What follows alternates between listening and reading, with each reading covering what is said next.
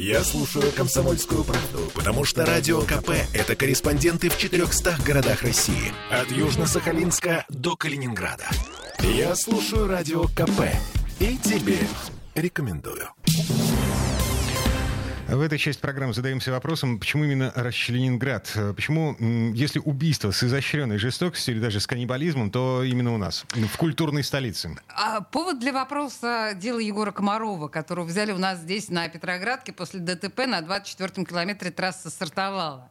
В ночь с пятницы на субботу Митсубиси Галант врезался в отбойник, а от удара из багажника вылетело Тело мужчины с практически полностью отрезанной головой. Трое мужчин живых, находившихся в салоне, убежали в лес. За выходные всех троих поймали. Выяснилось, что один из них, 26-летний парень, обиделся на то, что его побили какие-то собутыльники. Позвал друга. Вдвоем они пошли искать обидчиков. Нашли пожилого армянина, зарезали его.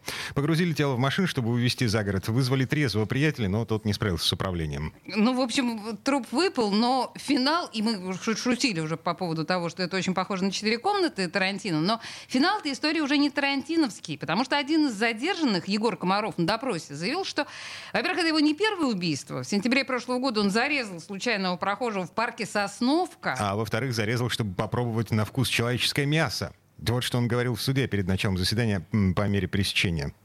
За что вы человека убили? Ни за что. Вы действительно съели человека? Ну, не, не съел человека. Тяжело, там кости, все. А он какой худенький, как я мог человека съесть. Но вы его плоть ели? Ну, да. А вы снова готовы съесть человека? А есть? А зачем вы ели человека? Просто попробовать. Я не ел, блядь, один укусик. А как у вас это желание это появилось? Спонтанно. У вас есть проблемы с психикой? Не знаю, психиатр скажет. Вы когда-нибудь у специалистов наблюдаете? Нет. А вы никого больше не убивали? Я... А готовы убить еще раз? Нет, не готов. Так еще раз, вы жалеете или нет? Скажите честно. Ну как, жалею, но не раскаиваюсь. Ну, предсказуемо. Егор Комаров арестован на время следствия. Теперь загибаем пальцы. Начало 90-х. Ильшат Кузиков. Доказано три убийства с каннибализмом. 2009 год. Двое готов утопили, съели 16-летнюю подружку. 2011 год. Женщина утопила, съела подругу на фестивале фотографов, посвященном Дню Ивана Купала. 2018 год. Молодой парень его несовершеннолетняя подруга убили и съели жители деревни Новинка. 2015 год. Старушка-потрошительница. 2019 доцент Соколов. 20 год. Нефролог Александр Земченков. 21 год. Егор Комаров Комаров, это все в Петербурге, в культурной столице. Ну, это как бы самые громкие случаи, да? Мы не упоминаем те истории, которые не вызвали большого общественного резонанса. Почему это все у нас? Чем Петербург отличается от остальной России? С этим вопросом мы хотим поговорить с психиатром. И мы позвонили Сергею Нурисламову, он у нас на связи. Здравствуйте, Сергей. Здравствуйте. А, слушайте, у нас минута до конца этой четверти часа, поэтому начнем отвечать на вопросы и продолжим чуть-чуть позже после рекламной паузы. Итак, а чем Петербург а, провинился, а, я не знаю, перед Небесной канцелярией? Ну, я не думаю, что именно Петербург провинился. Я думаю, что есть проблемы в рамках каннибализма, и они могут быть все-таки ну, такая странная тенденция, да, они могут быть обусловлены определенной историей нашей жизни.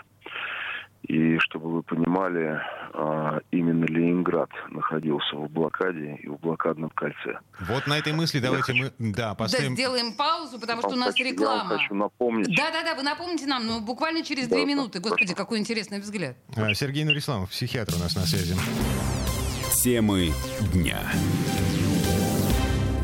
Петербургскую хтонь продолжаем обсуждать. И еще раз напомню, а, главный вопрос, э, по крайней мере, вчера, сегодня и, судя по всему, завтра. Откуда в нас вот это все? М, Мы тут перечисляли, загибали пальцы. Э, Пальцев на одной руке совершенно точно не хватило. Нет, на двух. совершенно точно не хватило, но с другой стороны, мне кажется, что не очень корректно на самом деле мешать расчлененку с каннибализмом в один флакон.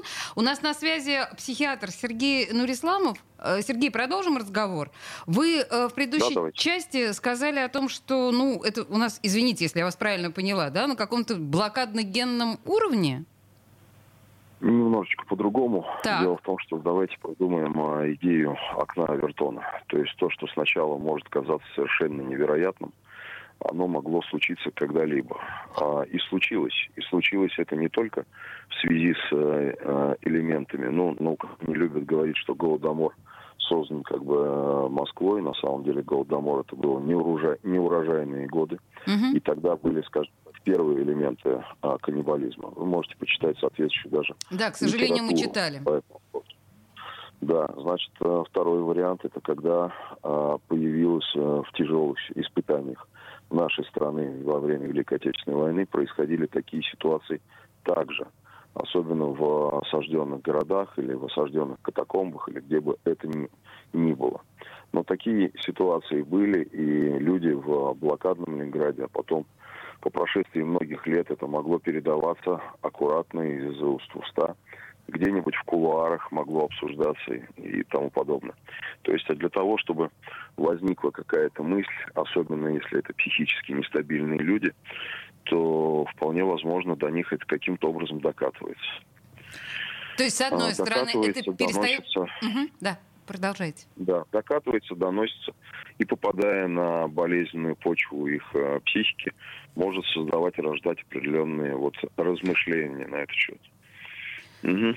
Да, слушайте, Вот примерно как. то есть, с одной стороны, это перестает быть чем-то чрезвычайным, потому что это, ну, что называется, достаточно часто упоминаемо в нашей культуре. А с другой стороны, это поселяется в нездоровой душе как какой-то стимул. И мы с тобой еще разжигаем эту историю. Ну, в общем, мы именно это и делаем. Дим, посмотрим друг другу, ну, правде в глаза. А, понятно. На самом деле, да, поэтому я бы рекомендовал обходить это слово и, в принципе, как бы а, говорить о неком, о неком безумии, ну, в принципе, о безумии и о том, что те, кто к этому безумию склонен, должны либо оставаться на- навсегда в местах лишения свободы, либо оказываться как подопытные кролики в психиатрических стационарах судебных систем.